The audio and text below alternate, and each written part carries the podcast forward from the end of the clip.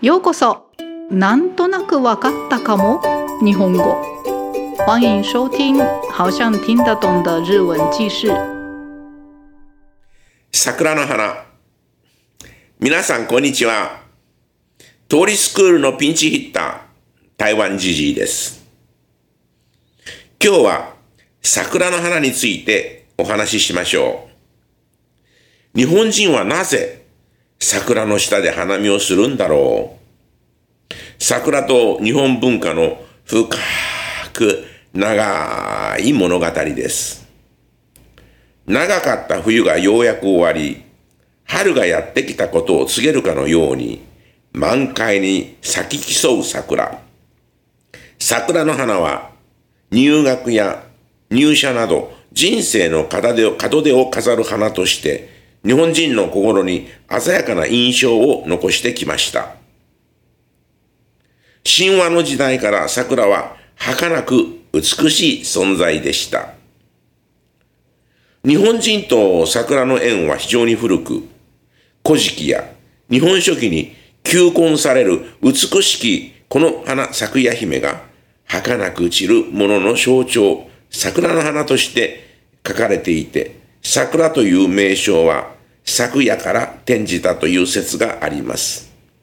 では、単語メモを参考にして、次の質問の答えを考えながら聞いてください。質問1。奈良時代や平安時代の初めには、桜より梅の方が好まれていた。2。桜の花見の場所が江戸の町に多く作られたのはいつの頃でしょうか。民族学においては他の神様を意味する「さ」と神様の「御座」の蔵が結びついたという説があります。満開の桜には他の神様が宿り田植えから収穫まで見守ってくれるありがたい存在として農耕民から崇められていたのです。桜、梅の後人を拝す。奈良時代になると大陸文化の流入によって中国で愛好されていた香り高く色鮮やかな梅が貴族の間でもてはやされるようになります。それは万葉集に読まれた歌の数にも表れていて桜の歌が43首梅の歌は110首。いかに梅が当時の人々の心を捉えていたのかよくわかります。しかし庶民にとって春の花といえばやはり桜。他の神が宿る木であり農耕の時期を知らせてくれるありがたい花として決して欠かせない存在だったのです。平安時代桜が植物界の天下を取る。遣唐使が廃止され国風文化が花開いた平安時代になると支配層における梅と桜の立場も逆転します。平安京に遷都した桓武天皇が紫神殿に植えた左近の梅が任明天皇によって桜に植え替えられたことも手伝って貴族たちは桜を尊ぶようになったのです。文献に最も早い花見として登場するのが天長8年。西暦831年。佐賀天皇が新宣言で行った。火炎の説がそれで。それ以後は宮中の定例行事となりその様子は源氏物語の花の縁に描かれています。平安時代の桜ラブを今に伝える数多くの和歌。世の中に耐えて桜の中にせば春の心はのどけからまし。これは平安時代初期に成立した伊勢物語の主人公有原の成平が桜によって心が乱されることを英単した歌です。久方の光のどけき春の日に静心なく花の落ちる蘭これは小倉百人一首で木の友則が桜の花の盛りの短さを惜しんだ歌です花の色は移りにけりないたずらに我が身世に降る眺めせしまに同じく小倉百人一首で美貌で知られた小野小町が衰えていく養殖を桜に重ねて読んだものです。願わくは花の下にて春しなんその如月の望月の頃。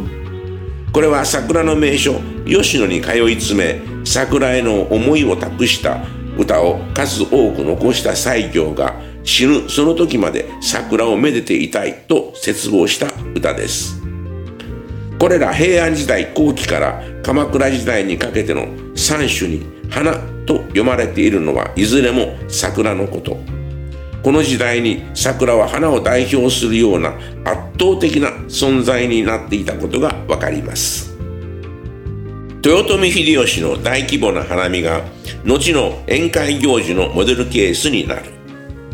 そして安土桃山時代になると豊臣秀吉による大掛かりな花見が世を賑わせました。文禄3年西暦1594年の吉野の花見は大阪から千本もの桜を移植した吉野の山に徳川家康や前田利家達政宗など有力武将ら5000人を招いて5日間も行ったというかつてない盛大なスケール。続く慶長3年西暦1598年の第五の花見は京都第五寺に700本の桜を移植し1300人を招いたことが記されています。桜に覆い尽くされた奈良の吉野山下千本中千本上千本とその姿はまさに壮観です。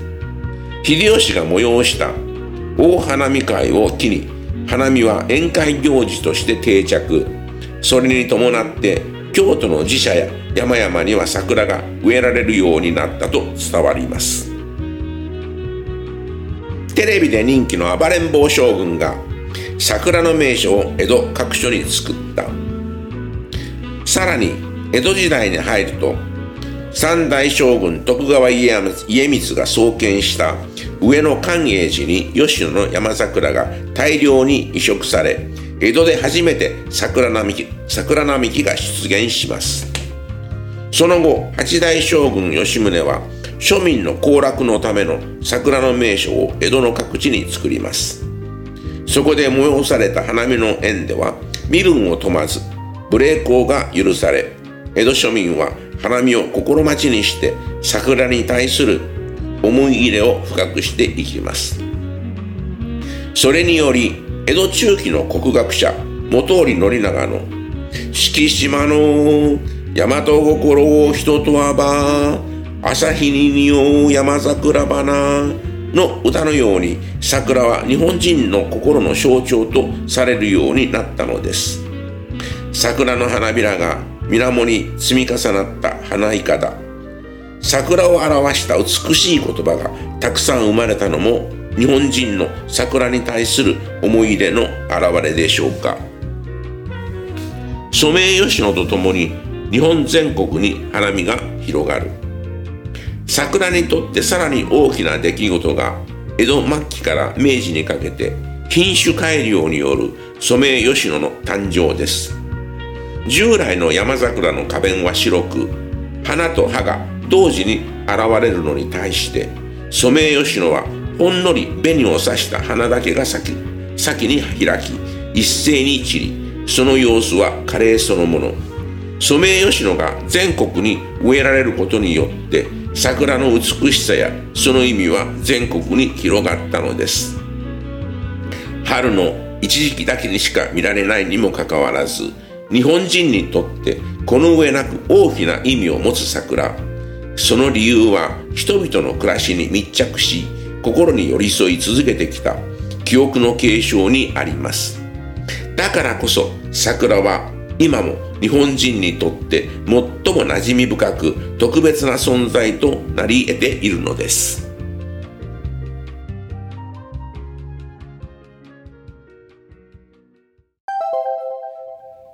質問の回答です。質問1。奈良時代や平安時代の初めには、桜より梅の方が好まれていた。回答。当初は中国文化の影響を受けて、香り高い梅の花が好まれていましたが、次第に濃厚に関係のある桜が尊ばれるようになりました。質問2。桜の花見の場所が江戸の町に多く作られたのはいつの頃でしょうか？回答。八代将軍徳川吉宗が江戸の各地に桜の名所を作った。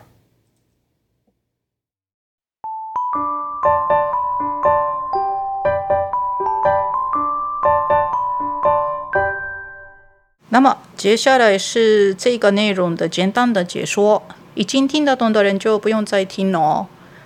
じゃ始めます。在民俗学当中，有种说法是含有稻田神明意思的沙和神明的玉座库拉两个字相结合，盛开的樱花中寄宿着稻田之神，守护着农民从插秧到收获，是让农耕者们所推崇的、值得感谢的存在。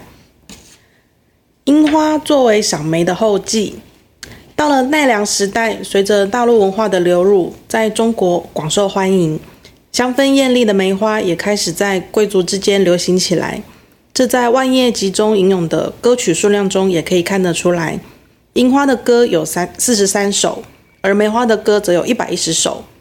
但是对于一般民众来说，作为春天代表的花卉，还是樱花，是稻田之神所记述的树木，也是宣告农耕季节的感激之花，绝对是不可或缺的存在。平安时代，樱花在植物界占据一方。在废除遣唐使、日本进入国风文化盛开的平安时代之后，梅花和樱花在统治层的地位也产生逆转。迁都至平安京的桓武天皇，原本种植在紫宸殿的左近梅花，被之后的人民天皇移植为樱花，贵族们也因此开始转为樱赏樱花。而最早出现在文献当中的赏花活动，是天长八年（西元八百三十一年）的时候，由嵯峨天皇在神泉院所举行的花宴节。此后便成为宫廷里的例行活动，其模样在《源氏物语》的花宴一卷当中就有记载。平安人的樱花之爱，流传至今的众多和歌曲。人间若无樱花，则春日里心静。这是在平安时代初期成立的《伊势物语》当中的主角在原叶平吟咏着因为樱花而心烦意乱的歌曲。春光明媚，然而花儿却不尽地凋谢。这首是《小仓百人一首》当中的作者季有泽对樱花盛开期的短暂而感到惋惜的歌曲。花颜突然色衰，雨不止蹉跎光阴。这同样也是小仓百人一首当中的一首，以美貌著称的小野小町感叹着其逐渐衰老的容貌，以此投射在樱花上，希望在春天樱花盛开的季节里死去，而那也是在农历二月十五日满月之时。这一首是和歌作者西行在樱花盛景吉野这个地方所留下的无数首思念樱花的歌曲之一。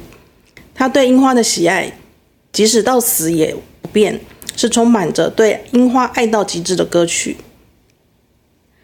从平安时代后期到镰仓时代，三首诗中有吟咏花的，全都是指樱花。